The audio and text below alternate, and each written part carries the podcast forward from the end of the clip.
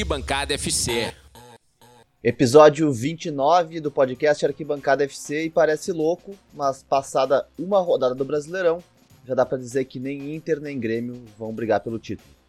O Grêmio foi a Fortaleza e perdeu no último minuto para o time reserva do Ceará. O técnico Thiago Nunes e mais seis jogadores tiveram Covid e desfalcaram o time, mas o resultado tem muito mais a ver com o Lucas Silva titular e Darlan e Jean-Pierre no banco do que com o surto. Já o Inter fez o que faz há 112 anos. Pegou o esporte em casa, abriu 2 a 0 de vantagem e entregou o jogo com gols de André Balada e Thiago Neves. Além disso, tem a Copa América, que é evidente, vai ser realizada no Brasil. O podcast Arquibancada FC fica disponível semanalmente em todas as plataformas de streaming e tá também no Instagram em arquibancada FC. A gente começa pelo Grêmio, que jogou ontem, começou levando dois do Ceará, aí conseguiu empatar e tomou um gol já no finzinho, numa rateada do Breno. Nunes, essa foi a primeira derrota do Thiago Nunes no comando do Grêmio, apesar de nem ser ele no comando do time ali durante o jogo, por causa da Covid mas já foi uma derrota meio que com cara de treinador, assim, né?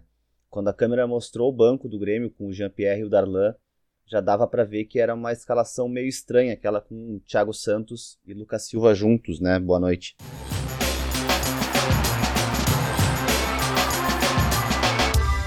Bom, boa noite, não sei para quem. Já, já falei antes que, que hoje é só na, na força do ódio. Uh, eu tinha quase esquecido como eu odeio o Campeonato Brasileiro, como eu odeio mais ainda o Grêmio jogando o Campeonato Brasileiro. A arbitragem é imunda todas as rodadas, foi horrível no jogo do Grêmio, foi pior ainda no jogo do Inter. Imagino que a gente vai falar disso depois.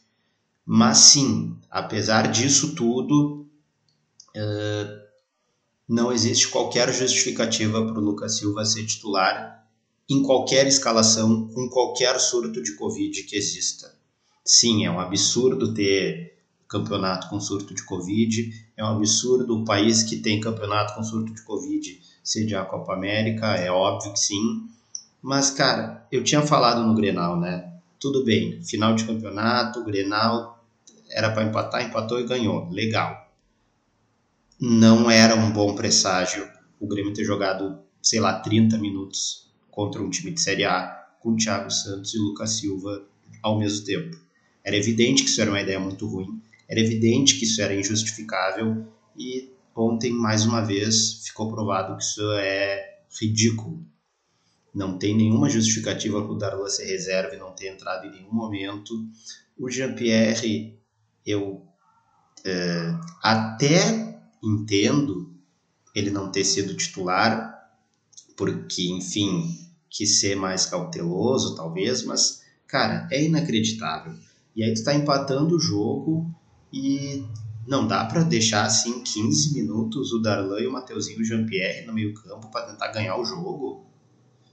O Grêmio ano passado empatou 20 jogos de 38, sabe? Ia começar empatando feliz de novo. Injustificável. Tudo foi injustificável o que aconteceu ontem o, o Breno rateou naquele lance, que aliás eu ainda não vi nenhuma imagem que me mostre que não estava impedido, não vi nenhum tirateima. Quando a CBF foi passar na TV, o lance foi cortado e, e ficou a tela azul com o logo do VAR da CBF. Não sei o que aconteceu ali. E de toda forma, se não fosse o Breno, já ia estar um 5 naquela hora. Então, uhum. ele tem total crédito. O Grêmio foi bem inferior ao mistão do Ceará, absurdo. É, assim, um pouco passa pela arbitragem, mas é eu acho tudo injustificável. Teve o pênalti no Cortez também, que, é, enfim, começaram a. A galera começou a embarcar numa de que foi muito evidente que não foi pênalti. Eu não acho. Eu acho que eu também não daria, mas eu entendo que o pé dele fica preso no cara. Tipo, não acho que ele tenha se jogado.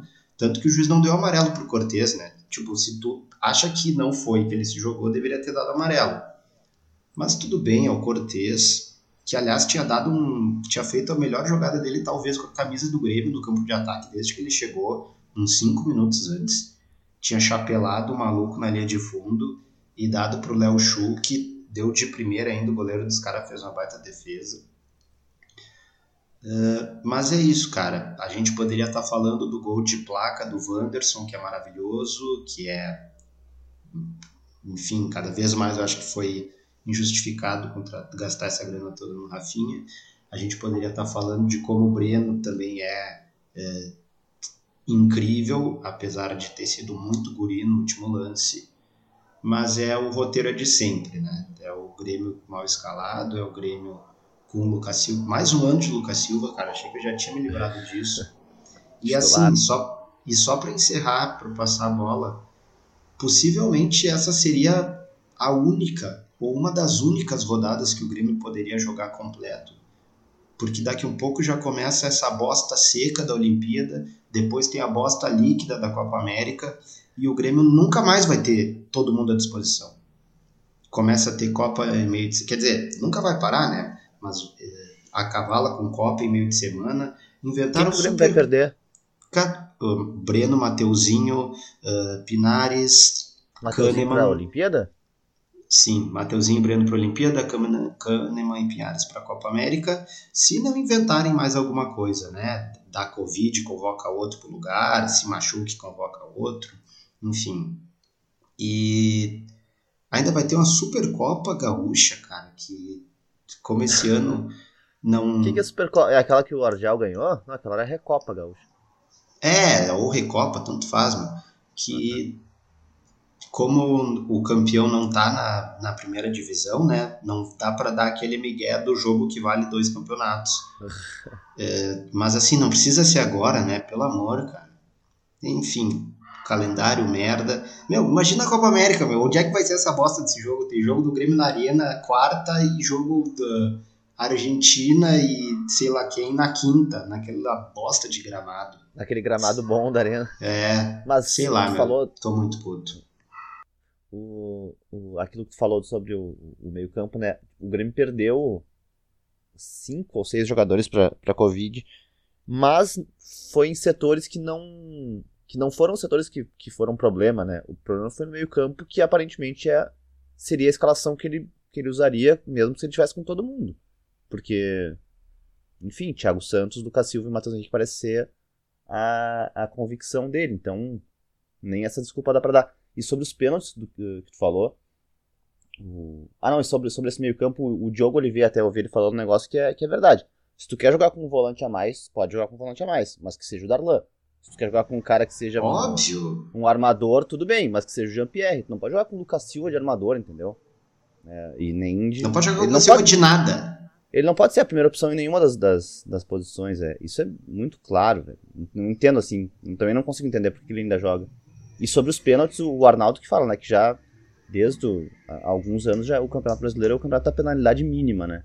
Tudo é pênalti, é. tem muito pênalti. Cara, uma rodada, então são 10 jogos, teve um pênalti, aquele pênalti ridículo no Hulk, no jogo do Atlético, ridículo, um absurdo. Absurdo, absurdo, absurdo. Foi dobrando o joelho. Teve um pênalti absurdo no Abel Hernandes, que não foi nada também, pro, que o Nenê errou no, jogo do São Paulo. Teve dois pênaltis no jogo do Inter. Olha quanto pênalti, cara, em tão pouco jogo assim. Não tem, é... não tem como. É, eu acho muito sem. Cara, eu acho que assim, eu, eu, eu, não, eu não consigo encontrar, sério, que a gente, do que dá para se acompanhar no mundo civilizado televisionado de futebol, cara. É a pior arbitragem do Disparado, mundo. Disparado. Acho. Disparado. pior. Eu acho. Assim, a, a, a, a, volta e meia tu vê o campeonato argentino, uh, uh, rola um campeonato uh, meio alternativo e tal. Cara, México. nada pior. É, nada exato. pior, cara. E sabe o que é pior, cara? Esses juízes, eles saem daqui, cara, esses juízes os grandes eles apitam diferente. Saem pra apitar Sul-Americano, Libertadores, eles apitam é, bem melhor. É outra arbitragem. É outra arbitragem. Parece que eles. Parece que eles tomam. Eu lembro disso com o do Simon fazendo isso, cara. Era cara, ele apitava mal, brasileirão mal, assim, cara, mal, mal, mal. O cara chegava a Libertadores, cara, parecia árbitro de final de Mundial, cara. A gente falou, né? Eu não é lembro se foi no jogo do Grêmio ou do Inter. Acho, acho que foi no do, do Inter. Ou no do Grêmio, não lembro. Mas que o Cara, o juiz parava todos os lances. Todo, qualquer lance o cara encostava, falta. No jogo do Inter, no. No. na hora do gol ali que o André faz, o, tu ouve assim, te, eu acho que naquela hora que tu ouve o técnico reclamando que o juiz tá parando toda hora. Tipo, cara, aí eu ouvi o, Arnaldo falando do jogo do São Paulo, reclamando que o juiz para toda hora. Cara, todos os jogos é isso, sabe? Não, não tem um lance que tenha 30 segundos de sequência sem o cara encostar nas costas e o juiz dar uma falta. E o, ah, o jogo do Grêmio, o jogo do Grêmio teve muito cartão amarelo. Cara, insuportável. É esse lance só para eu te passar, jogo, né? só para só para eu passar a bola pro Quintaninha, meu, no o gol de empate do Grêmio, meu, ficou uns três minutos parado com o VAR analisando, porque no, na origem da jogada, os caras estavam vendo se a bola tinha saído na linha de fundo do Grêmio, cara. É, tipo, linha de fundo do Grêmio, cara. Como é que, como é que isso é um lance revisável? Tipo, aconteceu toda a jogada, todo o contra-ataque, cruzou o gol. Ah, não, vamos ver se lá. É, em, vamos ver se em 1995 é. o Grêmio realmente tinha. Sabe? Não é possível. Tá, e a gente vai falar do. Tem mais o lance da, do jogo do Inter, mas a gente fala quando a gente for falar do, do Inter, né? Da bola sair e tal. Mas Quintana, é, é o que eu tava falando, né? Uh, independente do surto de Covid ou não, uh, o Grêmio teve, um, teve 11 ali que jogam regularmente. É um time de caras que, que vão jogar no, no ano do Grêmio, assim. Estão no elenco para serem usados. E tomar três do Ceará, por mais organizado que o Ceará possa ser, é um indício de que alguma coisa tá mal. Eu, a gente estava falando antes, eu achei o Lucas Silva e mais o Juan e o Diogo Barbosa bem abaixo, assim, preocupante mesmo, tipo, nível de não poder jogar no Grêmio que, que tu acha que dá para avaliar desse jogo, apesar desses desfalques aí de Covid? Bom, boa noite. Uh, cara, esse é o que a gente tava falando. O, o Grêmio ele foi, foi mal escalado, né? Uh, claro que já não é a primeira vez que o Grêmio começa com, com que o Thiago Nunes escala o Lucas Silva como titular. Uh, naquela ideia uh, que até a ideia original já é ruim, porque parte de uma, uma ideia de que ele está com receio de ser atacado pelo Ceará, que não vem nem com o time titular. E não interessa que o jogo seja na, lá na, em Fortaleza. Então, o time, o time, do Grêmio é melhor, é maior, não pode se comportar desse jeito, nem pensar em, em fazer uma escalação uh, defensiva contra o, contra o time de Ceará, com todo respeito. Uh, até que não é um time ruim, é um time bem ajeitado, né? Uh, e assim, eu também eu concordo que o, o Juan jogou muito mal, muito mal mesmo. Só que para mim tudo começa e tudo é a causa disso tudo é o Lucas Silva estar tá presente, porque coloca dois o Lucas Silva ali junto com o, com o Thiago Santos Uh, o Lucas Silva, além de não marcar direito, não conseguir sair com velocidade, não acertar um passe de 5 metros, ele atrapalha o posicionamento do Thiago Santos. Então o Thiago Santos passa a marcar mal também, se movimentar mal, porque tem um cara do lado dele. E, e também atrapalha os caras que estão atrás, porque a marcação é mal feita, os caras entram, chegam na frente como não deveria chegar. Então, resumo, o Lucas Silva ele atrapalha a marcação, ele atrapalha a armação do time, ele uh, faz com que o time seja mais lento. Então ele é tudo de ruim possível. e uma coisa que eu, eu, eu tava vendo o jogo, eu percebi. Tu vê assim o time com esses três no meio-campo, em algum momento, um dos dois ali de trás vai ter que ajudar o Matheus Henrique na frente. E aí os dois são ruins ali na frente, né? Às Isso. vezes o Thiago Santos lá perto da área do outro time assim e não é ali que ele joga bem, não foi nem ali pra, pra jogar ali que ele foi contratado, né? Ele não joga bem ali. E o Lucas Silva também é muito lento. Então, sempre tem um dos dois tentando armar e realmente não. não Sim, o Thiago, Thiago Santos, quando ele foi. Quando o Grêmio anunciou a contratação, todo, uh, muita gente, inclusive nós aqui, os gremistas da. Uh, nós aqui, uh, criticamos por achar que ele não era um cara bom tecnicamente, que seria só um destruidor. Tá, beleza. Ele veio, começou a jogar, e a gente viu que ele na, fazendo naquela marcação na frente do, dos zagueiros, ele era muito bom, ele era eficiente. É um cara que, era, que corria bastante, fechava os espaços, ele deixava o time mais, uh, mais livre para jogar na frente. Beleza, mas é, a qualidade dele é essa aí. Não pode pensar que ele vai estar lá na frente ajudando a armar. E ao mesmo tempo sobreca sobrecarrega o Mateuzinho, que daí ninguém sabe armar o jogo. E, querendo ou não, o Mateuzinho ele não é um armador. Ele é um volante que sabe jogar. Então, tipo, fica tudo torto. Uh, outra coisa, o, o, Diogo Barbosa está numa fase terrível. Ele, dois jogos, vou falar de dois jogos, os dois últimos que ele foi horroroso. No, mas ele nunca jogou, né? O que ele, ele jogava bem no Palmeiras, por é, exemplo, mas nunca jogou bem tinha, aqui, né? É, tinha uma expectativa de que ele fosse um bom reforço. No início, acho que até foi, até porque a nossa comparação é, é com o Cortez. É, só que, do jeito que ele está jogando hoje, eu, eu quero o Cortez titular. E isso é um é tenebroso, né? O que o me deixa mais, mais ou menos tranquilo, né? Não dá, não, dá para ser muito é que o, o Thiago Nunes, pelo menos, ele ele está errando no início, na, na escalação, mas ele consegue enxergar que o lateral esquerdo está jogando mal e trocar no intervalo, que é uma coisa que poucos técnicos fazem. É, difícil, não, é muito difícil. O Inter, ver. por exemplo. É, o Inter, na verdade, o Inter é só mais um. O normal é o, tu tentar corrigir alguma coisa e, e deixa o cara ali. Tu não vai gastar substituição com, com o lateral. Normalmente o, são nas funções mais centrais do time que se Ele troca, trocou no né? intervalo? Trocou no intervalo. O Grêmio... Isso é raríssimo, né? Isso, é o, o... Tocar no intervalo não existe mais. Cara, o Grêmio voltou com três alterações. Isso quer dizer, escalei errado, caguei. Então, pelo menos, a minha, o, minha esperança é de que ele enxerga que escalou errado e se propõe a fazer alteração. O problema é que eu espero que ele enxergue que ele escalou errado e que não repita para o próximo jogo, né? Porque além de uh, jogar muito mal no primeiro tempo, parecia um time sem vontade.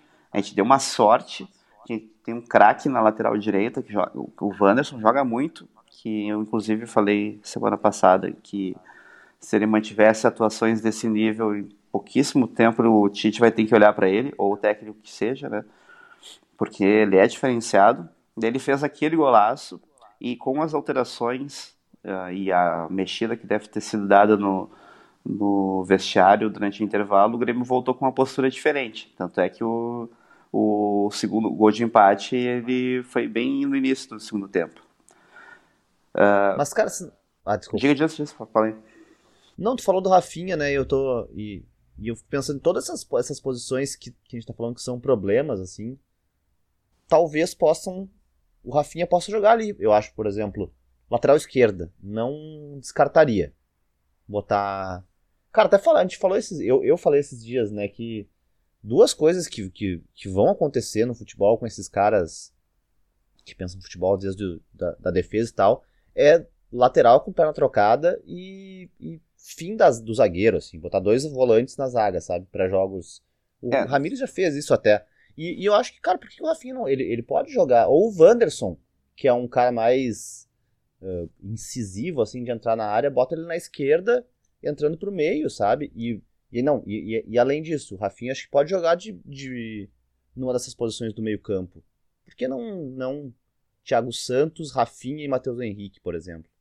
Rafinha de volante pela direita, digamos assim. Ah, cara, eu acho que eu não preciso do Rafinha como volante, cara. Eu acho que ele é bom. Mas eu acho que ele é bom acho lateral. que ele é melhor que o Lucas Silva na posição do Lucas Silva? Não, mas a gente tem o Darlan, cara. Sabe? Não, é, e, eu esse, e, eu não tô nem eu tô falando que são posições que o Rafinha pode jogar. Eu acho que dá para encaixar é. os dois. Poderia, só que eu, eu prefiro o Rafinha de lateral direito e, come, e treinar o Wanderson para ver se ele funciona na lateral esquerda. Né, acho exatamente. que isso sim. Uh, claro, vou citar dois caras que eram laterais esquerdos ou, ou, que jogaram na lateral esquerda e que eram destros que, que deram muito certo, mas também são caras monstruosos, né? Que é o Júnior e o Maldini. São Sim. dois destros que eram, jogavam na lateral esquerda. O Maldini jogou muito tempo como zagueiro também. Oi? Mas quer que eu te dê um, um, Vou te dar um exemplo, desculpa, Nunes. Um exemplo que é mais. Fa... Anderson Pico. Eu, vou, eu ia dar um exemplo mais factível. Também. Cara, o Ney jogou na lateral esquerda alguns jogos. Entendeu? Então o cara pode o, o funcionar. Cara, o cara da perna é, direita é, pode jogar na esquerda. Não, e vice-versa. Eu acho que o, o negócio é, é, é, fazer, é treinar e ver se o cara consegue se movimentar da mesma forma, né? Se adapta. É. Se o Sim, cara conseguir jogar, jogar... de fundo, né? É, mas o, de repente ele entra e ele vai estar junto com o Ferreirinha. Nem teria como fazer os dois ali Não, de fundo, mas digo né? assim. Mas a ultrapassagem pensando, vai acontecer, né? Até porque o um time- Ferreirinha também corta muito pro meio, né? Hein, com um time que tem o Diego, o Diego Souza de 9, talvez seja uma coisa seja prejudicial, né? Botar um cara de perna direita na esquerda, assim. Mas é um cara Mas, que tem enfim. qualidade. Eu acredito que até de perna esquerda ele faria o cruzamento bem. Até Acho porque a gente tá, com- a gente tá comparando também com o Diogo Barbosa e o Cortez, que a bola não chega nunca. Então eu prefiro testar o Wanderson cruzando de esquerda ou cruzando de direita com aquela bola que vai entrando na área, ao invés de sair, do que, o, do que os nossos dois laterais de costume.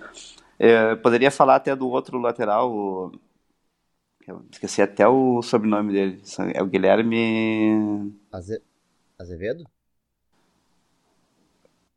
Guedes, isso. Guedes. Guedes. isso. Ah, não, Azevedo E- é o atacante. Né? Isso. Que ele era uma, uma promessa, se machucou, ficou tanto tempo fora e eu não consigo botar mais ele como uma opção, porque eu nem lembro se ele, como é que ele joga e se ele consegue jogar daquele jeito ainda.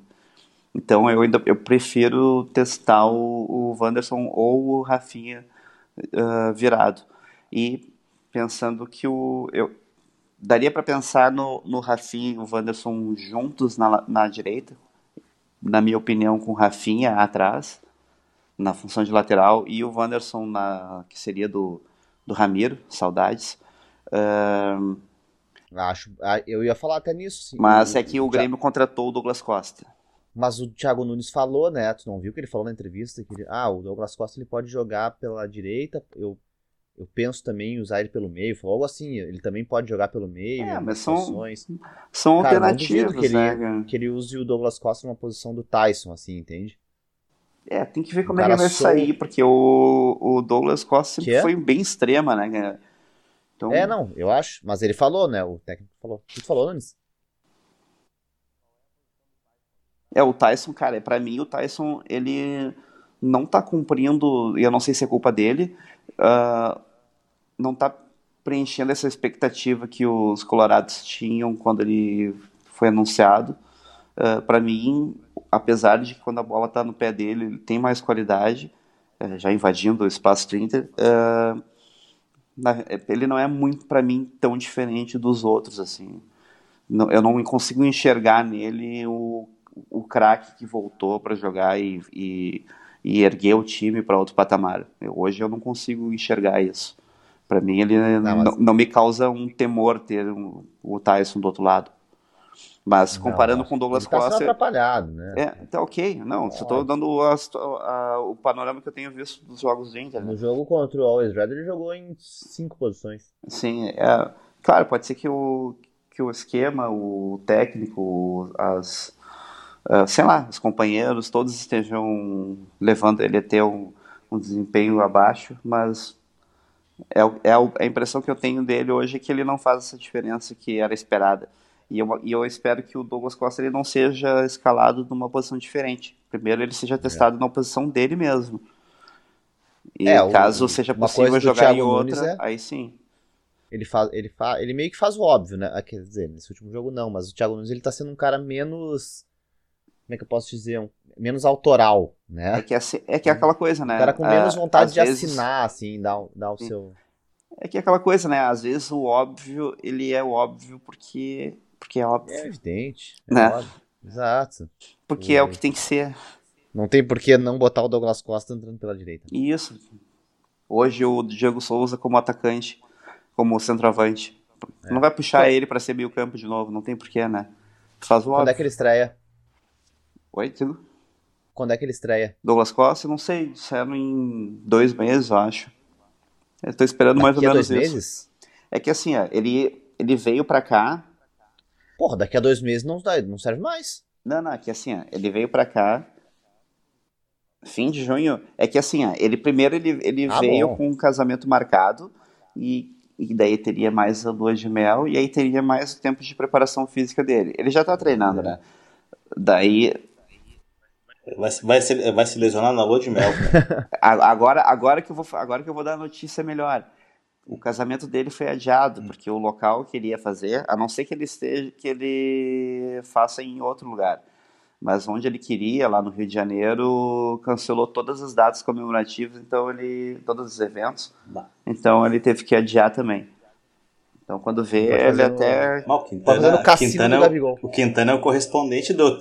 Não, o Quintana é o, é o correspondente do TMZ do Grêmio, cara. Só por dentro de todas as notícias. Tô, tô com tempo. Nelson Rubens do futebol. Mas em JP, já, já que tu, tu falou assim, o Grêmio, ele historicamente deixa o Brasileirão como segunda opção. Isso é, faz algum tempo, ganhou bastante coisa assim. Mas o Brasileirão sempre foi. O Renato até falou quando ele estava no, no, no, Fluminense, né, que brincava no Brasileirão. No Grêmio foi mais ou menos isso. Só que esse resultado do, do Grêmio na primeira rodada ele atrapalha essa, essa uh, possível mudança de perspectiva. Mas diferente do jogo do Inter que a gente vai falar agora, não é um resultado tão fora do comum, assim, né? Perder para o Ceará fora de casa. Ainda é uma coisa recuperável. Tu acha que o, que o Grêmio vai focar no Brasileirão esse ano? Tem alguma chance? Como é que o Grêmio, tu acha que o Grêmio vai encarar e o que, que tu acha que o Grêmio pode alcançar no Brasileirão já partindo dessa derrota do, do Ceará? Um, bom, o Grêmio ele tem a, a, a, Acho que se tinha alguma alguma coisa que o Grêmio que poderia incentivar o Grêmio a, a se dedicar, ele já tem que estar tá fora da Libertadores, né? A Libertadores sempre foi o grande obstáculo que o Grêmio colocou na. Sempre a pedra que ele colocou no, na, no caminho para para isso. Então, com o Grêmio fora, né? E ainda nessa, nessas fases iniciais de Sul-Americana e tal, uh, e Copa do Brasil, uh, assim, não vejo razão para o Grêmio não se dedicar pro no Brasileirão. E eu acho que dentro dessa disso que foi falado aí, que vocês falaram sobre a, o conservadorismo do, do Thiago Nunes, né, uh, dele tentar uh, fazer o, o, mínimo de improvisação ou de tentar fazer ser o mais conservador que ele conseguiu ser na escalação que, que ele tinha disponível, né? Uh, eu acho que ele tentou, ele, acho que Acho que foi, foi tu, Foster, que falou que eu acho que ele tentou ir com, com o que tinha de melhor, cara. E o que, tipo, o meio campo dele é aquilo que ele tá imaginando. É, não, ele não tinha desfalque então, no meio campo. Não, ele, ele trocou, ele botou quem tinha que colocar e, e era isso, entendeu? Então eu acho que isso já é uma amostra que ele, ele pretende, acho que levar a sério, cara. O Brasileirão, claro, eu não tô. A gente não tá falando de, sei lá, de semanas de jogos decisivos, sei lá, entendeu? Que aí talvez tenha que repensar um pouco, né? Mas tá, eu acho que tá longe daquilo que o, que o Renato fazia, que era de poupar na primeira rodada, cara. Segunda rodada já poupando, entendeu? Sei lá, aos 10 minutos do segundo tempo já mandava o time segurar, já baixar a bola para não se desgastar contra, sei lá, na segunda rodada, terceira Cara, rodada. Cara, o Renato deve ter passado uns três meses sem viajar para ir para o Nordeste, para São Paulo para cima, ele não ia. Não, cara, ele, ele ficava, por, ficava por aqui. Eu fazia uma escala no Rio. É, no, no, Rio, no Rio ele não perdia nunca no o jogo, ele né? Foi todo. é, então eu acho que essa, eu acho que essa, eu não sei se foi uma política de, não, uma política uma, da, da direção do clube ou se foi uma uma coisa que foi o, o próprio o Thiago Nunes que decidiu fazer assim. Mas acho que é correto, sabe? Acho que é correto. E eu acho que eu, o que aconteceu ano passado, claro, com toda a questão atípica do, do primeiro ano de pandemia, campeonato tudo meio estranho, eu acho que. E nós conversamos sobre isso aqui uh, também já. Uh, eu acho que, não sei, a, a, direção do Grêmio talvez tenha se dado conta que poderia ter chegado mais longe do brasileiro, poderia ter ido mais, sabe? Poderia ter tido chance, né? É aquela, aquele que a gente tinha conversado, né? Cara, se até o cara olha, de repente olha pro, um time como o do Inter, cara. Porra, esses caras quase foram campeões, cara. Por que, que a gente não, não pôde chegar mais perto, não? Então, assim, é, é aquilo que a gente já conversou, né, cara? Que por se por 15 centímetros o Inter não foi campeão, cara, o Grêmio deve ter, o gremista deve olhar para aquilo e olhar e pensar, porra, se eles chegaram lá, não tem por que nós não ter conseguido fazer isso, né? Então acho que talvez pela primeira vez, cara, em, sei lá, bons seis, sete anos, ou. Na verdade, cara, desde que eu me conheço por gente que o, gre... o gremista só se importa com Libertadores, né? Tirando, tirando alguns espasmos de Copa do Brasil e tal, ah, mas assim, o que pouco interessa pro gremista é, o, é a Libertadores. Isso é uma, isso é uma coisa já institucionalizada no clube e eu acho que já torcedor já meio que comprou isso. Assim como era pro São Paulo alguns anos atrás, cara, que o, o São Paulo também teve, passou por uma fase assim. A fase. Aquela fase pré. Pré-Murici, um pouco Murici também, mas. Que, o que a única coisa que interessava pro São Paulino era Libertadores. Entendeu? Então, o Grêmio também, eu acho que uh, passou, passou por isso, ainda passa, na verdade, um pouco. Mas eu acho que essa é a chance de olhar com outro, olhar com carinho para outros lados, entendeu? E eu acho que com razão, cara. Eu acho que se, se a gente enxerga, se, se tu olhar com atenção aí, cara, tirando, uh, uh, sei lá, o, o, o Flamengo de novo, mais um ano, o São Paulo da, da vida, que talvez com a com o Crespo já, já, já tá, tá mostrando serviço, tá mostrando um, um futebol bacana. Uh, eu acho que não tem mais ninguém aí, cara. Eu acho que o resto. Até posso. Vai, vai tudo se. Posso só fazer um comentário, já que tu citou os times. Hum. Uh, no início tu falou, Foster, que. Ah, primeira rodada já dá pra ver que o Grêmio e o Inter estão fora da disputa. Cara, eu discordo porque na primeira rodada o único time dito da favorito ou candidato ao título que ganhou foi o Flamengo. Então todo mundo tropeçou junto. Isso faz só que o desde que os times se ajeitem e consigam uh, evoluir, continua dentro. O, o Juca, acho que foi o Juca Kifuri que falou, e acho que foi no posto de bola dessa segunda, que essa rodada, ó, o, o Palmeiras perdeu, o Atlético perdeu, o Grêmio perdeu, o São Paulo empatou e o Inter empatou. Então foi uma rodada, ó, o, Palmeiras perdeu 3 pontos, Atlético 6, Grêmio 9, São Paulo perdeu 2-11, Inter perdeu 2-13. Foi uma rodada de 16 pontos pro Flamengo, entende? O Flamengo ganhou e, o, e os cinco times que disputam com ele perderam 3 ou 2 pontos. Então, já é um ano que o Flamengo sai na frente de novo, entende? E. Enfim, é, é, é, foi uma rodada tipo assim, que já. Claro, né, meu? É uma rodada de, de um ano inteiro mas já dá um pouco a, a, o clima do que vai ser. E, e além do mais, o, o, Flamengo ganhou o jogo mais difícil. Todos esses, quem tinha o jogo mais difícil era o Flamengo ganhou, tá ligado? Eu acho que dá um pouco a. Cara, e é... o Inter, o jeito que o Inter perdeu, o jeito que o Grêmio perdeu, acho que dá, dá um pouco o tom do que vem sendo e do que vai ser, aparentemente, o ano, sabe? O Inter não, o Inter não, o Inter não perdeu, mas é o Inter do ato falho. Né? Cara, o Inter, tu pensa. Uh, é, é, evidente, é uma coisa que a gente tá, acontece sempre, todo mundo que viu futebol três vezes na vida sabe que daqui a três meses, quatro meses, a gente vai estar tá pensando, ah, se o Inter tivesse ganho aquele jogo lá do esporte, que estava ganhando de 2 a 0 né? Então, é, não tem como ganhar. O Inter vai ter que. Se o Inter quiser ganhar alguma coisa, ele vai ter que ganhar com dois pontos de folga, entende? Ele vai ter que fazer. Ô, oh, Foster, eu vou te dar, oh, Foster, eu vou te dar um spoiler, cara. É, isso acontece comigo há 30 anos. É, então... exato. Mas então, já que a gente Seguinte. Já que a gente fez esse, esse gancho, acho que a gente já pode passar pro, pro, pro bloco de Inter. Porque se o, se o Grêmio perdeu fora de casa, o Inter empatou com o Sport no Beira-Rio no último jogo da rodada às 8h30 da noite do domingo, um horário estranho.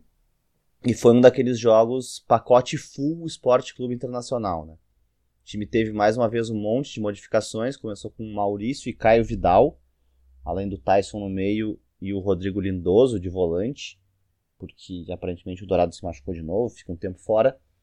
E até começou jogando bem, desse, desse jeito modificado novamente. Abriu 2 a 0 mas levou pressão do esporte no segundo tempo e acabou entregando um empate. Com gols, óbvio, de André Balada e Thiago Neves, como o Quintana já tinha previsto no intervalo comigo no WhatsApp.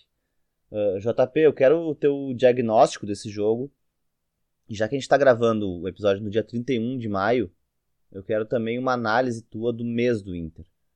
O mês começou com uma derrota para o Juventude na semifinal do Gauchão, depois teve duas vitórias sobre o Olímpia, uma goleada sobre o Juventude, derrotas para o Tátira e para o Grêmio, e agora uma sequência de três empates. São três vitórias, três empates e três derrotas no mês. Um aproveitamento que, para quem quer uh, almejar alguma coisa, não dá, né?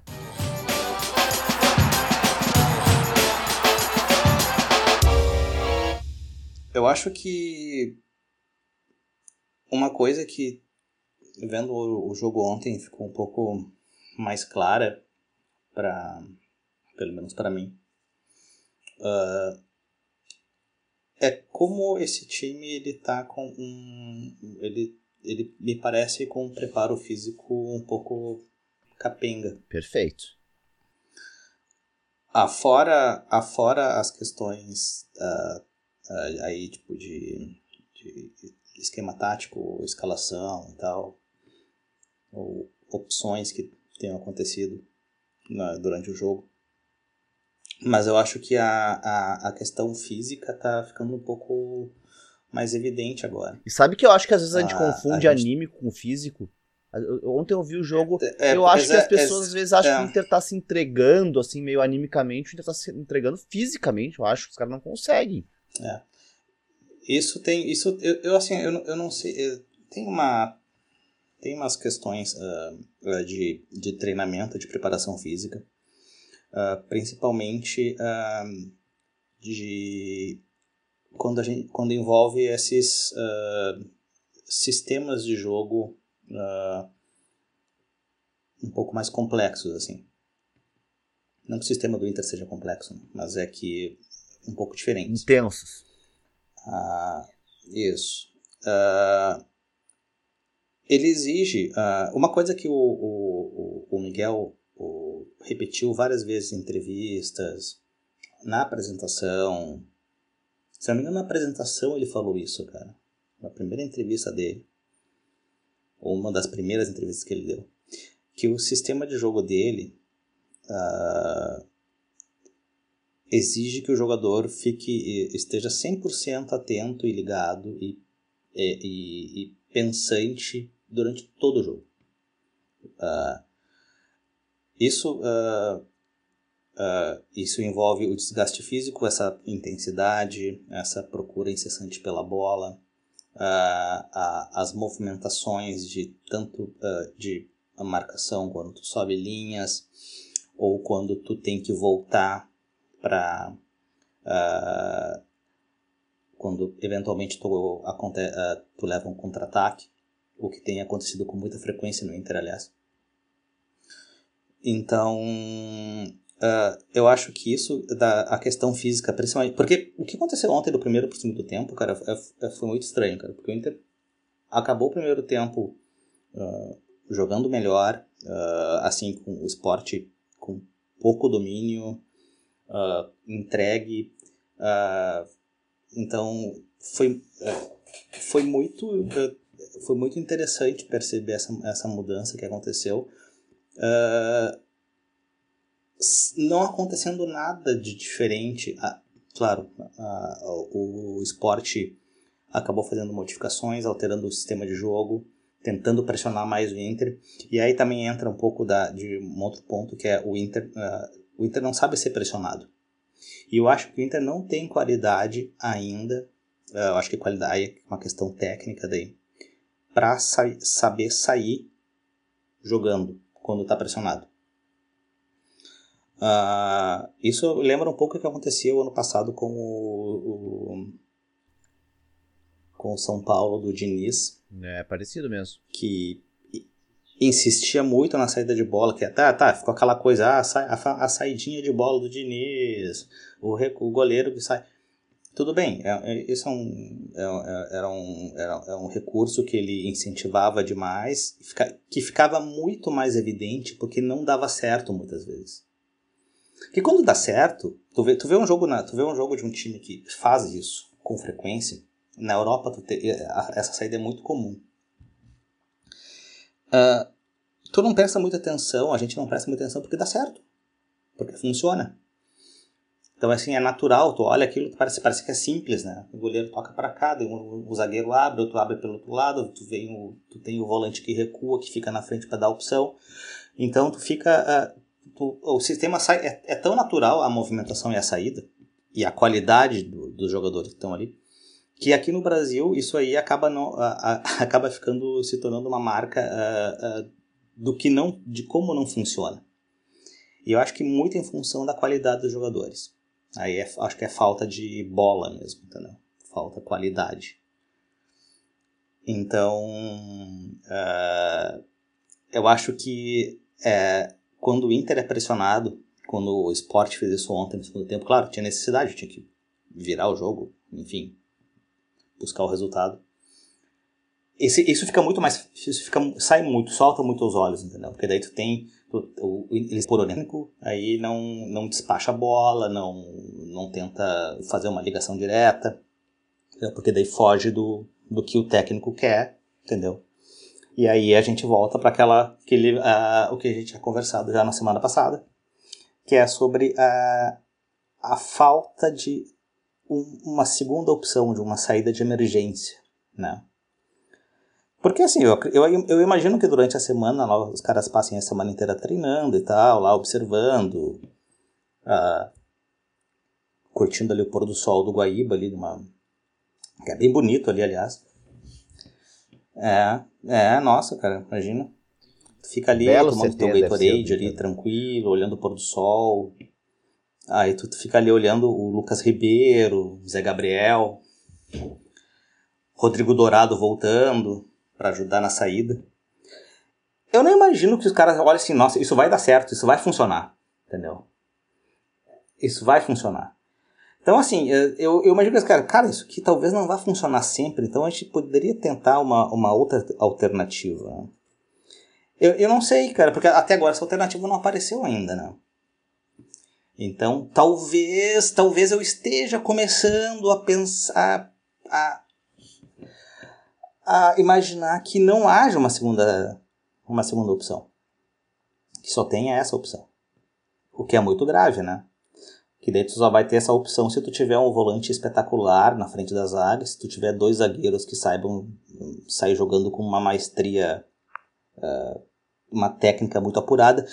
Aí os dois zagueiros que por mais que sejam que tenham sejam muito bons, que sejam tecnicamente uh, habilidosos, eles vão olhar para o lado vai estar o Moisés Sabe que. Ah, isso, nossa, tu falou um negócio que eu acho perfeito. Eu acho, por exemplo, o Vitor Cuesta, às vezes, ele pega na bola. A, a, a, participação dele nessa mecânica, tu vê que quando é a participação dele, parece correta e parece que se tivesse vários Cuestas, com a noção do Cuesta pro, pra movimentação, daria certo. Mas aí ele, cara, ele pega a bola, ele tira do zagueiro, ele faz um lançamento, mas aí, puta, o lançamento é pra um cara que não dá. O, a tabela é com um volante que não dá, é com lateral. Eu acabei de receber uma corneta no WhatsApp aqui que alguém assim, citou o Wilson, tá Wilson Matias, né? cara. Que coisa abjeta. o espetacular. O espetacular. Saudoso. Jogou. O Wilson Matias jogou ou não é jogou contra o. Jogou contra o Mazembe ou não? Jogou, jogou. Sim. Esse é um, esse é um quiz. Tu vê, cara. É, jogou, é titular, né? É. Não, mas assim, ó, é que. Uh, tu, tu vê, não, é só pra, só pra ver o. o, o só pra. O Wilson, o Wilson Matias não ia ser o Everton Ribeiro, o espetacular? Qual é a história? Ou ia ser o Thiago Neves? Acho que era o Thiago o Neves. Espeta... Cara. O espetacular era o Everton Ribeiro, eu acho. Do Grêmio? É, eu acho. Não, não. O, eu acho, a eu acho que era o Thiago Neves, era... cara. Deixa eu ver. Eu acho que era o Thiago Neves. tá, na época da contratação do Wilson Matias? É, Thiago Neves, só isso aí. Ah, cara. Só que não, naquela época ele era bom, né? Informa... É, ó, informação... O Foster, que é bruxo do Fernando, Mira... do Fernando Carvalho, tu pode ligar pra ele, Foster. História, ó, ele, Lucas Colar, essa história é curiosa. O jogador espetacular na época era o Thiago Neves. Não houve acerto, o Inter fechou com o Wilson Matias, que era o reforço pra grupo. Ficou com a alcunha. é. Não, e o não, mais, é mais verdade, o Fernando Carvalho tem histórias curiosas que não podem ser contadas. É, e o, e, o, e o, o mais massa é o Carvalho confirmar que o, que o Wilson Matias era o espetacular. Não, ah, cara, vazou, vazou a informação e teve que abraçar, né? Mas. Como é que é? Se tu vai mentir, cara, tu mente com convicção. mente até o final. Ah, é isso aí. Mas o, o Nunes, a gente tava falando dessa, dessa questão de peças e tal. E eu até acho que ontem. Uh, não, nem acho, acho que seja um jogo mais significativo da questão física do Inter do que da questão tática e de convicção, assim. Porque eu até achei, por exemplo, achei que o Lindoso jogou bem por um tempo. Achei que o time. É contra o esporte, que era muito ruim, mas acho que funcionou, por exemplo, naquele início. Né, esse ele mudou o time de novo tal, mas, mas o time estava funcionando e, estava chegando na frente, fez dois gols e tal. Mas depois eu acho que fisicamente o Inter faliu e aí tomou, tomou pressão do esporte e podia ter tomado do, tomou dois, podia ter tomado três, quatro. Mas eu queria que tu falasse sobre um aspecto do trabalho do Ramires, além do jogo, é claro, desse aspecto dele mudar o time todo todo momento. Não é só de jogo para jogo. No meio do jogo ele muda, ele sempre muda mal, ele começa a mudar, ele troca 2, 3, 4, 5, começa a mudar enlouquecidamente, o time parece que se perde. De jogo para jogo ele tinha feito um time com dois atacantes uh, com características de centroavante, Galhardo e Yuri. E agora já entrou com o Caio Vidal, que é um ponta, mas ele não jogou exatamente de ponta nesse jogo. Com o Maurício pela esquerda, e aí junto com o Tyson. Enfim, já mudou todo aquele esquema que tinha dado certo. Não foi exatamente aquele 4-3-3 que ele estava jogando antes, com dois pontas. Uh, então, tu não acha que isso prejudica a, a, a evolução do time como time, assim? Cara, eu acho que é sim um problema. Primeiro, a primeira questão, né? Tu comentou ali que maio. Tu comentou que, que maio do Inter uh, teve três vitórias, três empates, três derrotas. Nove jogos num mês é muita coisa, né, bicho? Para começo de conversa. Tipo, tá, já, já tá errado aí. Ao mesmo tempo, nesse período o Grêmio jogou os mesmos nove jogos, o Flamengo jogou os mesmos nove jogos, o São Paulo jogou onze e o Palmeiras jogou doze. Meu Deus. Assim, tudo bem, né? Não vamos. O Palmeiras é, jogou 12 jogos em maio jogou. Pro Piruquinha lá ficar cornetando o Abel Ferreira, jogo sim, jogo também. Cara, é tipo do, é... um jogo a cada 2, alguma coisa dias. Isso, isso. Meu Deus. Ridículo, ridículo. É... Mas enfim, a preparação física do Inter realmente parece muito estranha. O time cansa demais no segundo tempo. E, cara, eu acho que num, tu tá num ambiente hostil, por N motivos que a gente já falou aqui. Tu tem jogo a cada três dias. Tu tem pressão. Não precisa mudar tanto assim, né? Mas é isso, meu. Eu acho que o cara não sabe não fazer isso. É. Tipo, o cara entende o jogo desse jeito. Entende? E, e eu acho que isso é um problema. Uh, e eu tô começando a achar, cara, pode ser uma impressão, pode ser que eu tô pegando uma implicância também, mas, cara, o Ramires, acho que o Foster comentou no episódio passado, talvez, que o Ramires parece que tá sempre querendo provar um ponto. E eu acho que é talvez até mais do que isso. Ele tá sempre uh, querendo mostrar que ele é indecifrável. Tipo, quando vocês acharem que eu vou jogar com três atacantes, eu vou jogar com dois. Aí dá certo, ele muda. Porque vocês achavam que eu ia jogar com dois. Aí ele bota o Palácios por dentro e o Palácios vai bem. Aí ele não repete. Aí o Palácio por... vira banco. No próximo jogo é, vai entrar porque, no final. Porque senão eles vão adivinhar. Parece que ele tem. Cara, ninguém nunca pode adivinhar qual vai ser a escalação. E quando tiver muito óbvio quais são os 11, ele vai inventar alguma coisa, tá ligado? E eu acho que isso. Acho que nem os, acho que nem os jogadores estão sabendo. É, cara, exato. É, cara, não consigo entender como é. Por exemplo, o Palácios, velho, ele jogou bem no meio quando ele jogou no meio, ele jogou bem. Ele nunca mais é. jogou ali. Isso. Tipo, o cara nunca mais jogou. Porque agora é óbvio. Porque agora é cara, óbvio. porque. É, aí, por exemplo, Yuri Alberto e Galhardo juntos. Pô, o Yuri Alberto foi bem com o Galhardo junto. O Galhardo não foi tão bem. Nunca mais jogaram juntos. É. Por quê, cara? Entendeu? Por que Aí, eu, e, e, tem aquela coisa, a maioria dos times uh, vitoriosos, assim, a gente sempre sabia a escalação. Ah, esse, o Flamengo que é foi campeão de Jesus era aquele. O Grêmio do Filipão lá de 95 e o Libertadores era tal. Todo mundo sabia de cor a escalação. O Palmeiras não. Ele não leva em conta o entrosamento, tá ligado? Ele não leva em conta o entrosamento no esquema dele. Ele, não ele leva. não acha importante que, que, o time esteja entrosado. Não tipo acho. assim, ele acha que é mais fácil entrosar em três esquemas do que em um. Sim. Tipo assim, ele quer ensinar três esquemas ao mesmo tempo para um time antes de ensinar um bem. Sim, porque porque a experiência dele é que ele vai ter pelo menos um ano para ensinar esses três esquemas. E, e no Inter ele não vai. Sabe quantos jogos ele completou nesse jogo contra o contra o contra quem contra o jogo esporte? Sabe quantos jogos ele completou? Uh, 90 25. jogos na carreira. Ah, 90 na carreira. É. 90 é. jogos na carreira, cara. Então, assim, Isso é uma temporada quase no Brasil. Cara, humildade. Humildade. Tu não. É, e, e, e, aí, sobre esse aspecto assim de, de preparação física, porra, cara, o Inter demitiu o cara lá que era aparentemente referência no assunto. Contratou um cara de 31 anos, do Tenerife. Qual é a? A gente contratou o Tailândia. Tipo assim, ótimo, ele pode ter sido um excelente, ele pode, ele deve ser um excelente preparador físico. Mas ser preparador físico do Tenerife jogando segunda divisão da Espanha é diferente de jogar uh, Libertadores, Gauchão e Brasileirão indo para Fortaleza, voltando indo para Bahia, do que jogar do que, do que a experiência que ele tem com 31 anos, entende? O cara tá aprendendo. Obviamente ele vai ser melhor com 41 e vai ser melhor com 51. Uh, só que o Inter vai ser o lugar para ele, ele ser um cara melhor, entende? Ele vai aprender no Inter. Não sei se eu gosto dessa opção, saca? Sim. Tu tá corneteando até o cara do, do Tenerife, cara. Cara, o cara veio do Tenerife. O Inter foi lá e foi buscar um cara do Tenerife, velho. É, é, é, é, o jeito deles de se vingarem da Espanha. Vocês levaram o Kudê, então a gente vai trazer um espanhol e um profissional que trabalha no futebol espanhol.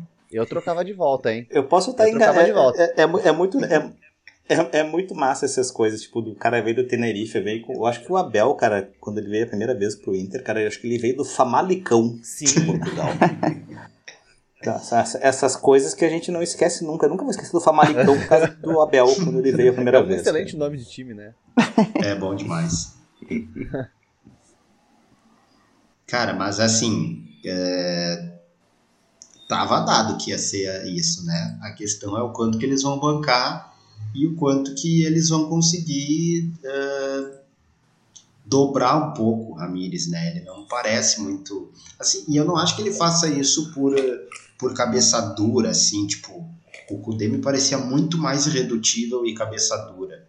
O Ramires, eu acho que ele só não sabe que não dá para ser perdido, de outro jeito. Né? É, exato. Acho que, é, o, que o buraco é mais embaixo, assim. Cara, eu acho também. E eu, eu, acho, acho que o Cudeira é melhor, inclusive. Melhor claro, técnico. Claro assim. é. Sim, Cara, sim. A, a, a, não, aqui, assim, ó, sem, sem querer levar, sem querer para aquele lado, tipo, do, do boleiro. Mas, porra, o, o, o, o Kudê, a carreira do Kudê pré-treinador. O Kudê era mais pau no cu, né? jogou. O Kudê era mais. Cara, era mais o, mala. O Kudê jogou no River, cara. Campeonato argentino, cara.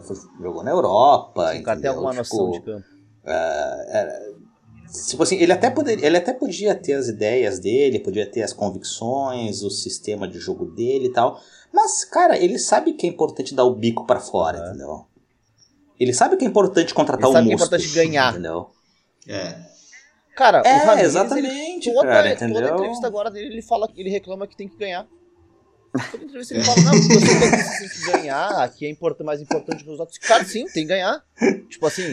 É, é que talvez seja uma, novidade, seja uma novidade pra ele esse lance de ganhar. percebido que é importante ganhar, tá ligado? Sim, tu tem que ganhar. É que no Del Valle não é, meu. É que ah, no Del Valle não é importante ganhar. Toda hora, no Del Valle é importante vender aqui não tem tempo e aí a gente tem que ganhar as, as vitórias. Sim, cara, é isso. É, tu, tá, tu veio aqui para isso, cara, tá ligado? Então, é tipo isso, assim, é isso que eu digo.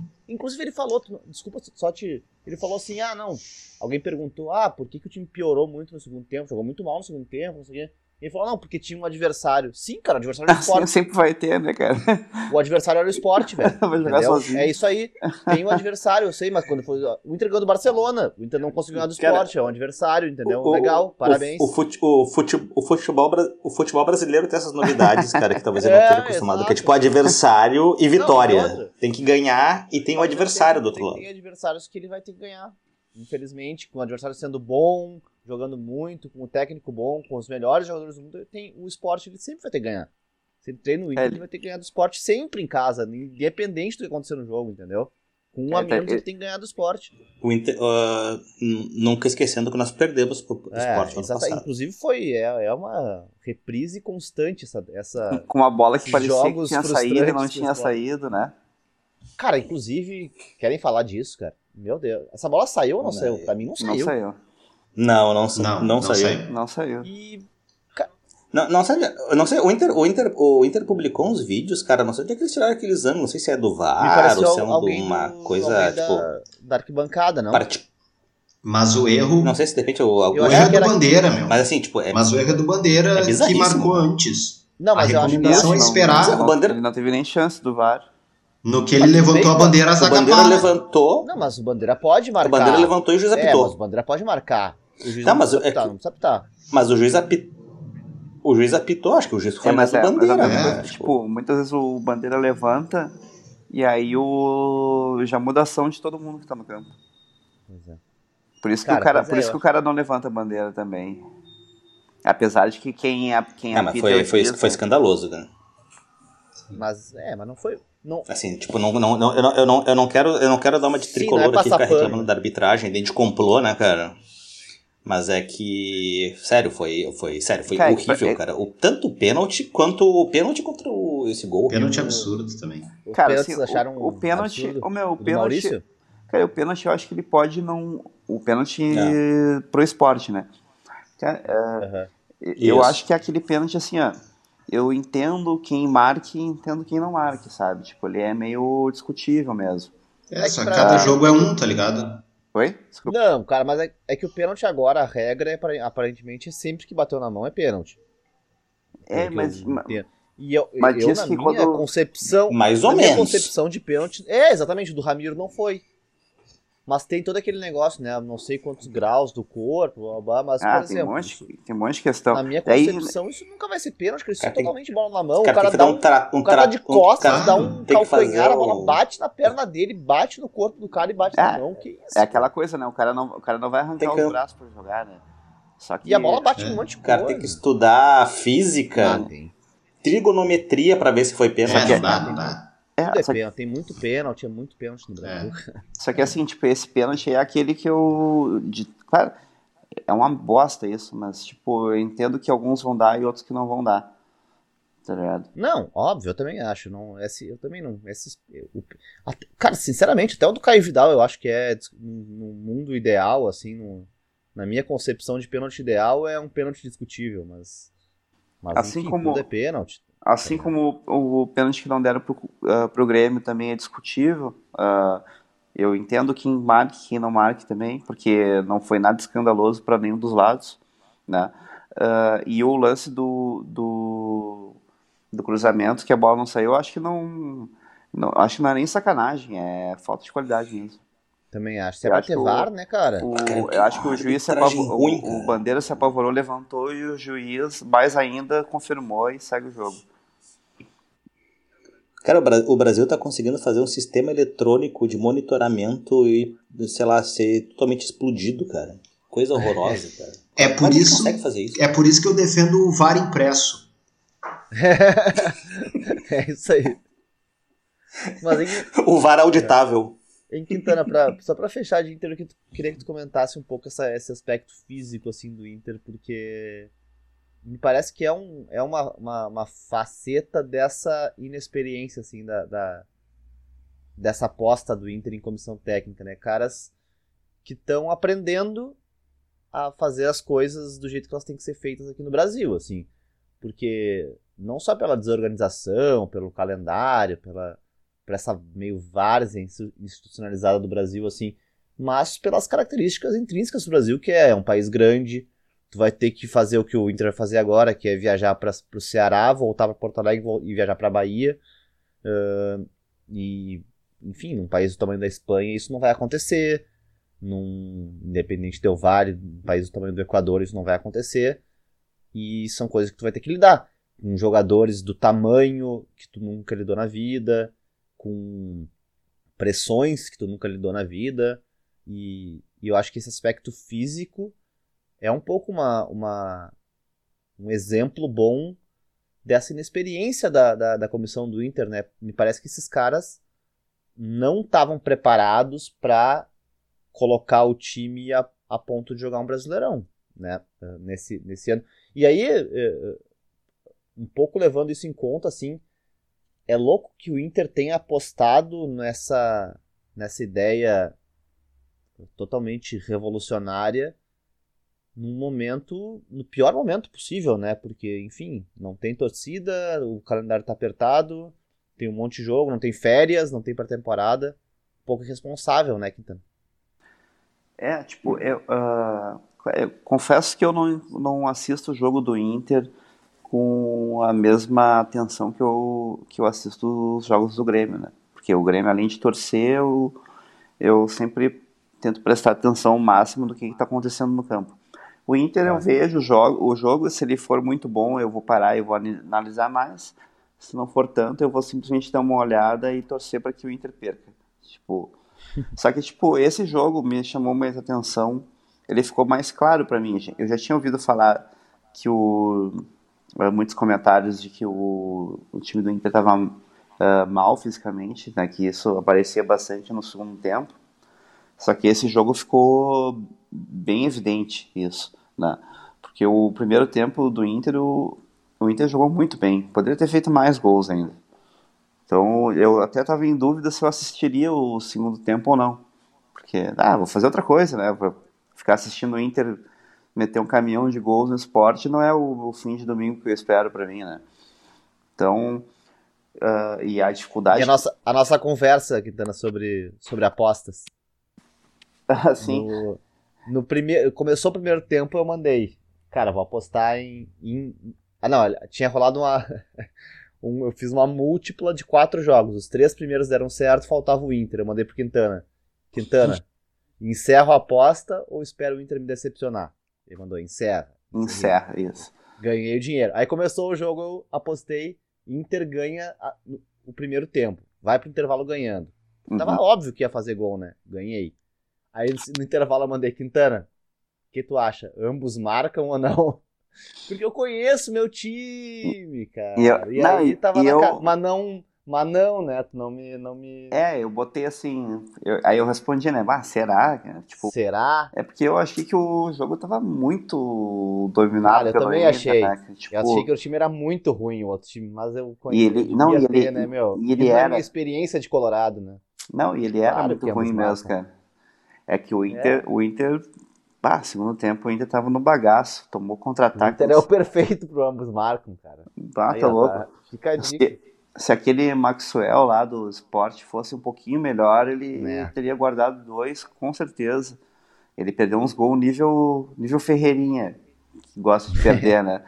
Uh, e, cara, tipo assim, esses caras que o Inter contratou, cara, talvez eles sejam ótimos profissionais. Né? Eu não duvido disso. Só que, só que realmente tem essa questão aí, porque eles trabalhavam num, num país menor e tal, as, as viagens eram outras.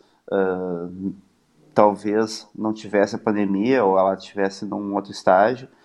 Uh, então o número de jogos, a carga de jogos é diferente. Então, tipo, talvez eles estejam se deparando agora com uma realidade que eles não esperavam e o trabalho deles até então tinha sido estava sendo feito de um jeito. Só que daí tu tem que ver se eles vão ter uh, a qualidade né ou até de se dar conta disso e virar a chave para fazer um trabalho diferente no Inter e recuperar isso que está para trás. Acho que é isso que tem que ver se vai acontecer ou não. Porque se continuar desse jeito o Inter não passa do meio da tabela nesse nesse campeonato. E depois de ver o, o time do Inter enfiar seis no Olímpia daquele jeito e ou ganhar de quatro do Tátira, dá para ver que tem coisa para fazer e o, e, o, e o elenco do Inter não é tão fraco como às vezes se pinta, né? Eu acho que é só questão de adaptar o trabalho mesmo.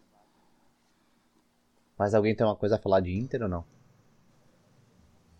Para falar de como uh, espanhol é chorão, né, cara? Lembrei aqui que Cara, calma, eu lembrei calma. que em 2011 o vulcão islandês lá, de nome impronunciável, entrou em erupção e o Barcelona teve que jogar contra a Inter indo de bus, meu. E aí eles tomaram um sacode e eles choram até hoje que foi por causa disso, que eles não puderam viajar de avião. Então acho que é um pouco, talvez esse espírito, talvez esse espírito tenha chegado no Beira-Rio. É. Perdemos como queríamos, empatamos como queríamos, é, sei lá o que. Ah, é, e o, o Ramírez teve essa frase aí, que, tipo, eu entendi o que ele quis dizer, mas ela é, fica muito ruim, né? Eu não me lembro qual foi o jogo que ele falou isso. Mas, foi no último? Acho que foi no, no anterior. Foi no anterior? Não, não, foi, acho, acho que foi no, não, foi num que o Inter perdeu mesmo. Porque o Inter não, tá, vem acho que foi no Grenal. Acho que foi no Grenal. Não foi nesse último empate? Oi? Ah, isso pode ser sido no Grenal. Tipo, é. Nossa, pior ainda, hein? Não, e aí esse foi. Eu entendo o que ele quer dizer. Só que tu não pode falar isso. Isso é, é bem ingenuidade do cara novo que não sabe onde Acho tá. que ninguém entrevistava ele lá no Del Valle, né, cara? Então, tipo, ele não dava entrevista pra ninguém, né, cara? É isso! Eu acho que mais. mais Aí ele, ele, pode, ele, ele, ele, ele, é simbólico, é simbólico. Ele, ele acha que dar entrevista é falar a verdade. isso, Respeitem isso, a inocência isso, do rapaz. Isso, isso. É... Mas ele acha que não. Ele acha que a derrota não tem tanto peso assim, tá ligado? Tipo, tá, perdeu, sabe? Ah, mas Acontece. Mas é aquilo que a torcida do Flamengo não gosta do Abel, sabe? É normal perder pro não sei quem. Eu não vou culpar também. Eu não vou, não vou culpar o Ramírez disso. Tipo, ele é um cara que recém começou a carreira, foi bem no, no Del Valle, independente de como seja o Del Valle. E, e ele conseguiu armar o Del Valle do jeito que ele queria e eles jogaram e conseguiram ganhar.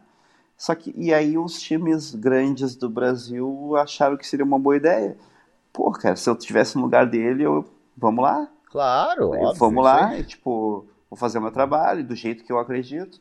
Claro que o cara tem que ser, tem que uh, ir evoluindo, né, com o tempo e ver que as coisas não são tão maravilhosas assim e ir se adaptando.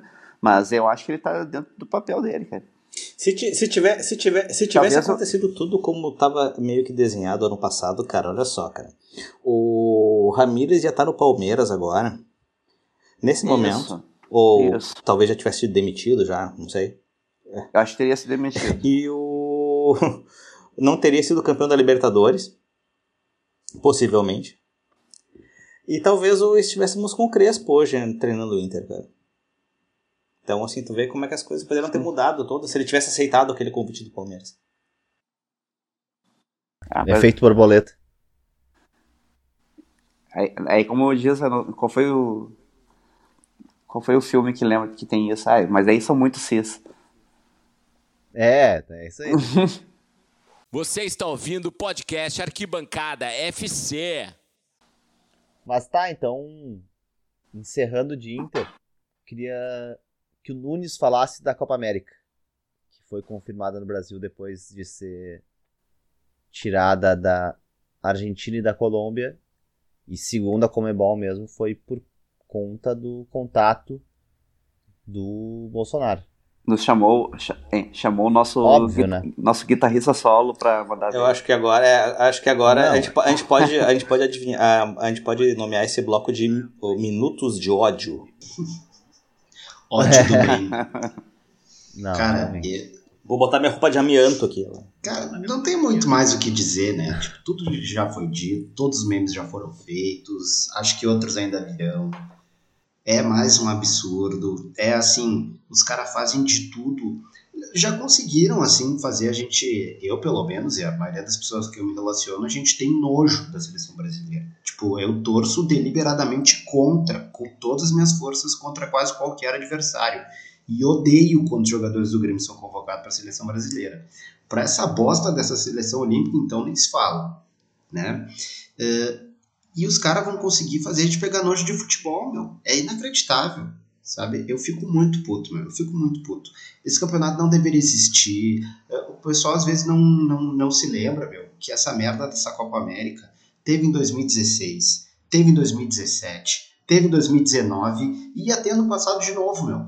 Pra juntar com o calendário da Eurocopa. E não teve por causa da pandemia. Aí esse ano que a pandemia tá pior, vai ter no pior lugar. E assim, por que linkar com a Copa, com a Eurocopa, meu? Do ponto de vista do negócio, é uma das coisas mais estúpidas que existem. Por que, tu vai criar um campeonato, vai, tu vai disputar um campeonato para competir com a Eurocopa, meu? Tipo, a gente continua tendo só dois olhos, dois ouvidos, 24 horas no dia, tipo, né, coisas para fazer. Os caras acham o quê, meu? que vai ter, vou, está passando Holanda e Alemanha e, e Venezuela e Bolívia, tudo, uh, talvez eu até visse Venezuela e Bolívia, mas sei lá, meu, Peru e Equador, meu, vou ver quem, sabe qual jogo que eu vou ver, meu? Os caras são muito imbecil, velho. Para além da irresponsabilidade sanitária, do genocídio, da ladragem deliberada, tipo, é burro. Do ponto de vista do negócio, é burro, meu. Não deveria ter essa Copa América, tá ligado? E agora eu tô só na expectativa do caos, meu. Dos governadores que têm dois neurônios se recusarem a receber jogo, das seleções que têm um pingo de hombridade se recusarem a jogar, como aconteceu já várias vezes, né? A Copa América de 2001, por exemplo. É, eu lembro que a Argentina não foi, e, e, e lembro que teve jogadores que pediram para não ir, né? Por exemplo, no Brasil, eu lembro que o Mauro Silva foi convocado para jogar e não quis ir. E aí o, Filipão ficou brabo e nunca mais convocou. Mas lembro que isso aconteceu com, com outras seleções e tal, né? Então eu espero isso, cara. Eu espero que seja uma Copa América manchada, que seja um lixo, que as pessoas vão pra rua e de preferência toquem fogo em tudo. Basicamente é. Eu não acho impossível que não tenha. Eu, é, eu também não acho impossível. Também não acho impossível. Por causa da repercussão, assim um monte de governador dizendo que não vai ter no seu estado. Blá, blá. O, o Dória falou que vai ter, já estão pressionando para ele dizer que não vai acho ter. Que, eu, acho, eu já acho que ele daqui a pouco vai entrar o, na onda e vai dizer o, que em São Paulo não O que tem. eu vi, cara, acho que o único jogador que eu vi até agora, mas se posicionou antes da, disso foi. Se posicionou não, que deu uma declaração foi o Luiz Soares, que disse que, não, não, que era um absurdo ter Copa América agora. Tipo assim, é, ele falou, foi, foi, foi, isso, foi agora, acho que foi na sexta ou na quinta, ele deu uma entrevista, enfim, é, eu acho que quando ele chegou, em, não sei se ele estava no Uruguai já e tal, mas enfim, que dizendo isso, dizendo que era um que ele achava achava ridículo ter uma Copa América agora, que não era o momento e tal. Mas foi o único que eu vi assim também. não, não sei se foi uma posição oficial ou foi só uma, uma entrevista. Que nem eu falei, né? Queria ver o intelectual e super cheio de coisas para falar sempre, Tite falando alguma coisa sobre isso. E o engajado Richarlison também, né? Neymar eu não espero nada, os outros eu não espero nada. O, o Neymar tá envolvido, tá, o, o Neymar tem outras preocupações no momento agora, policiais além dessa. É. Eu esperava de algum, não de muitos. Ah, o Thiago Silva já vi nos prints dele comentando, chamando a Copa América para o Brasil, mas enfim. É, mas o Tite gosta tanto de falar e de ler, de ser um cara culto, ele podia ser um cara um pouco mais politizado, né? É, é. é. Pra tu ver, é cara, pra tu ver como é que são as coisas que o Tite é a nossa referência de técnico culto no Brasil, cara. O que será, é, o que será que pensa o Titinho sobre a Copa América no Brasil? É, Poder, poderia, ter uma, poderia ter uma conferência, uma, uma conferência de imprensa entre o Titinho e o Cuquinha.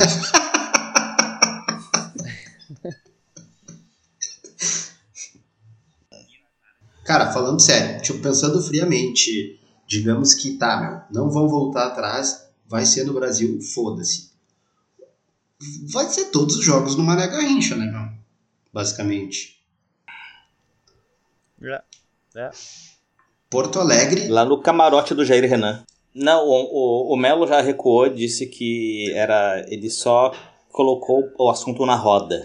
É. tipo, jogou assim, tipo, ah, o que, vocês acham e tal. O... Aí o Inter, o Inter ia se pronunciar, mas que como... Era assunto de internet, como, é. como diria o Pazuello, é. né? Era assunto de internet. Mas é que o Inter ia se pronunciar, mas que como o, Melo já recuou, ele, o Inter considera encerrado o assunto. Tipo, não é vai isso. dar nem...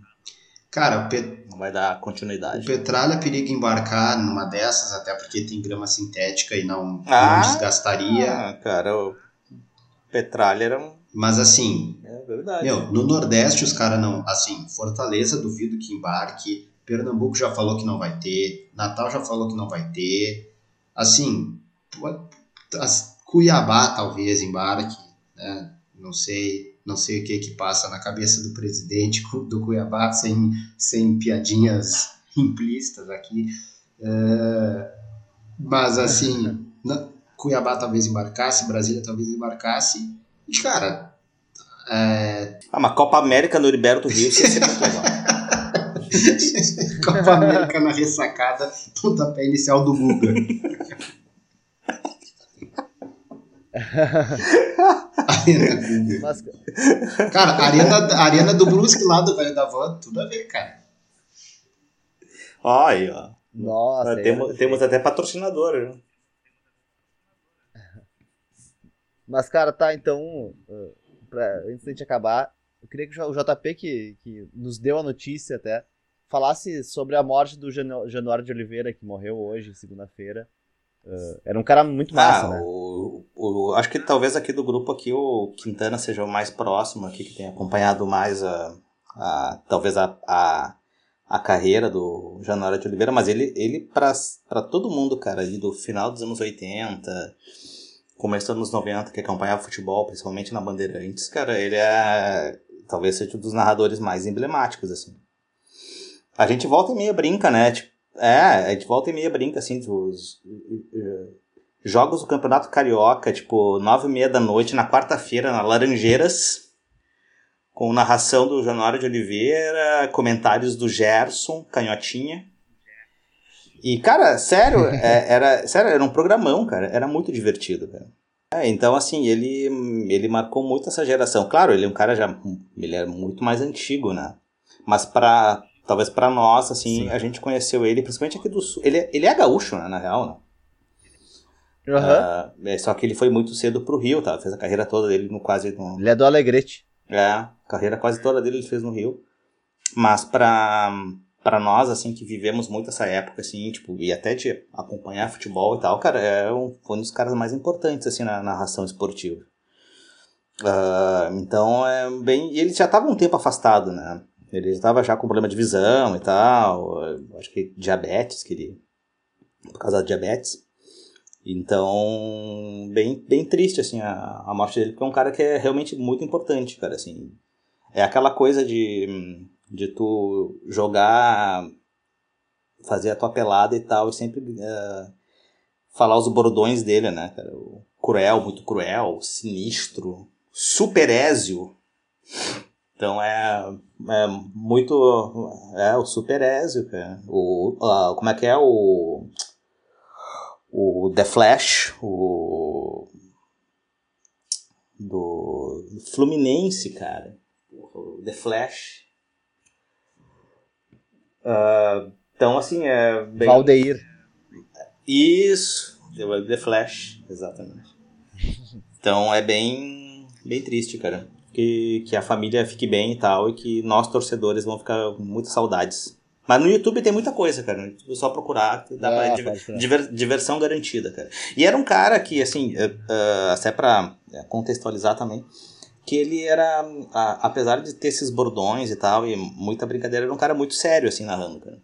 Um, um cara que narrava com uma sobriedade até interessante pro quão, quão famoso ele era. Então, tecnicamente um bom narrador, cara. Ah, fuder. Era isso então, gurizada. Feito. É nóis. Isso aí. Falou. Obrigado. Falou.